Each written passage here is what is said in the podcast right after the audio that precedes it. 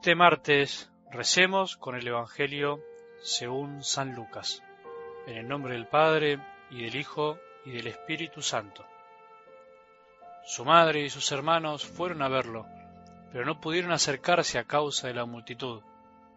Entonces le anunciaron a Jesús, Tu madre y tus hermanos están allá afuera y quieren verte. Pero él les respondió, Mi madre y mis hermanos son los que escuchan la palabra de Dios y la practican. Palabra del Señor.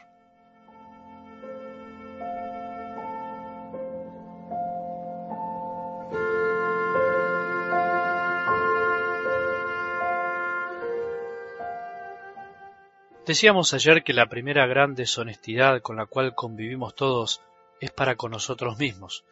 No tenemos bien agudizada esa capacidad de reconocer con sinceridad lo que nos pasa o por qué nos pasó lo que nos pasó. El administrador de la parábola del domingo, antes de ser deshonesto con su patrón, con el hombre rico y después con los deudores, fue deshonesto consigo mismo, y esa es la raíz de toda deshonestidad posterior para con los demás. ¿Cuál fue la deshonestidad del administrador para consigo mismo? El no haber reconocido su error, el hecho de malgastar los bienes que no eran de él, y como no supo dar ese paso terminó justificando su accionar con dos respuestas hacia sí mismo que en el fondo no eran motivo para tomar el camino de la deshonestidad, porque el fin nunca justifica los medios. Se dijo a sí mismo, ¿qué voy a hacer ahora que mi señor me quita el cargo? ¿Cavar? No tengo fuerzas. Pedir limosna me da vergüenza. No reconoció que el quedarse sin el puesto no era culpa de su señor, sino de sí mismo, no supo asumir que la pobreza que se le avecinaba sería fruto del mal uso de los bienes que él mismo había hecho, y por eso tomó el camino más fácil, el atajo de quedar bien con otros para después no quedarse en la calle. La palabra de Dios, el Evangelio que escuchamos y leemos todos los días, es como un lindo paisaje, el que más te guste. A mí me gustan las montañas, a otros el mar, a otros el llano, no importa, pero de alguna manera debemos pensar que es como tu mejor paisaje, ese al que siempre querés volver apenas terminás de verlo. Siempre al verlo encontrás algo nuevo, siempre al verlo volvés a revivirlo. Así nos debemos comportar ante la palabra de cada día. Hay que escuchar dispuestos siempre a más, sabiendo que es una fuente inagotable de riqueza y que siempre nos hará bien. La escena de algo del Evangelio de hoy la habrás escuchado alguna vez. Es una escena breve, sencilla, que describe un momento muy concreto, pero lleno de significado. María va en busca de Jesús con sus parientes, no dice por qué, y no sabemos si finalmente fue recibida. Lo que sí sabemos es que Jesús con sus palabras no sólo termina recibiendo a María en su corazón, como siempre lo hizo, sino que además lo agranda mucho más de lo imaginado. Pero pongámonos por un momento en el corazón de María. ¿Habrá escuchado María estas palabras?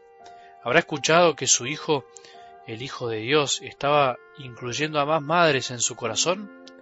Si lo escuchó, ¿qué habrá sentido? Qué bueno poder hacer el esfuerzo de ponerse en el corazón de María, aunque nunca podremos hacerlo plenamente, porque ella es la más humilde y la más pura, la más despojada y la más amada. Ella con sus actitudes y silencios nos señala el verdadero camino del cristiano, el de escuchar y practicar lo escuchado. Algo que nos hace doler el alma muchas veces.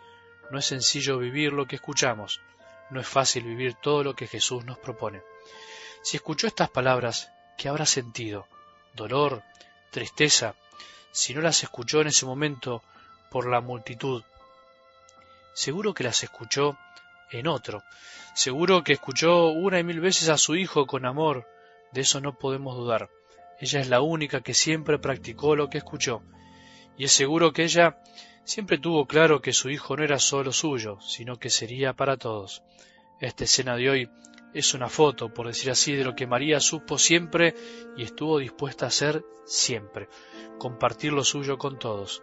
En realidad, nunca se adueñó de lo que no era suyo, ese es uno de los secretos de María, el haber tenido todo, el haber tenido a Jesús en su vientre y en su corazón, pero al mismo tiempo no poseerlo para ella sola.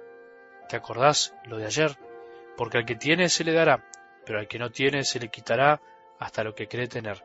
Por eso no podemos imaginar que María se entristeció, ni que se puso celosa de Jesús, su Hijo, quien tenía bien claro que Él era hermano de todos los que querían escuchar y vivir como su Padre quiere. Amar no es poseer, amar es dar libertad. Así nos ama Dios y así quiere que nos amemos entre nosotros. Así quiere que lo amemos a Él, que es Padre, Hijo y Espíritu Santo. Todo lo demás son desviaciones del amor. Todo lo demás se parece más a amor propio que a amor de Dios. El amor posesivo que no incluye, sino que excluye, el amor celoso, el amor que no acepta a otros, en el fondo todavía no es amor, o por lo menos no es reflejo del amor de Dios. Jesús quiere incluir a todos, aunque no todos quieren ser incluidos. Él no excluyó a María con estas palabras, todo lo contrario, la incluyó para siempre, la guardó en su corazón para siempre, le dio el lugar que le correspondía, pero al mismo tiempo abrió las puertas para que sean muchos más. Abrir las puertas no quiere decir que entren unos y salgan otros, sino que es entramos todos, como decimos a veces apretados, pero entramos todos. Si escuchás y haces lo que Jesús enseña, tu corazón te va a quedar chico para tantas personas. Tus hermanos y hermanas, tus madres se multiplicarán. Es el secreto del Evangelio, dar todo pensando que no tenemos nada y de golpe te encontrás con todo.